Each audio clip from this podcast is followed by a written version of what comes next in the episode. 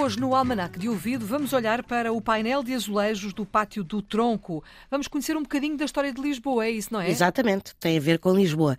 Ou seja, este Pátio do Tronco ou Travessa do Tronco, que fica junto à Rua das Portas de Santo Antão, quase em frente ao atual Ateneu, existe um painel de azulejos da autoria de Lionel Moura. E o que é que este painel evoca? Evoca a prisão de Camões em 1552. Ora, porquê é que Camões foi preso?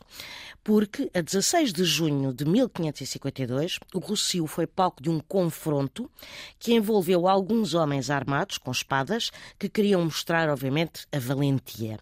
Então, estas, eh, estes confrontos eram então chamados de gentilezas, que de gentileza não tinham nada, e estas brigas eram muito comuns na época. E Camões, que tinha fama de quesilento, também se envolveu nestas brigas e atingiu um dos participantes.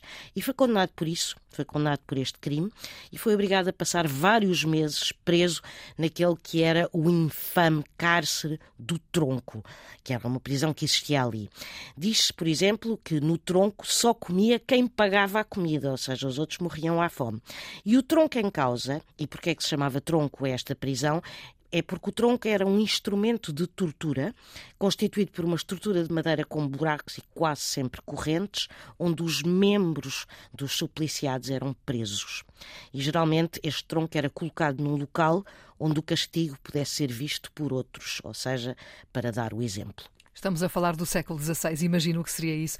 Muito bem, Mafalda, obrigada. Eh, é assim o Almanac de Ouvido, na Antena não é esta hora e sempre quiser também disponível para ouvir na RTP Play.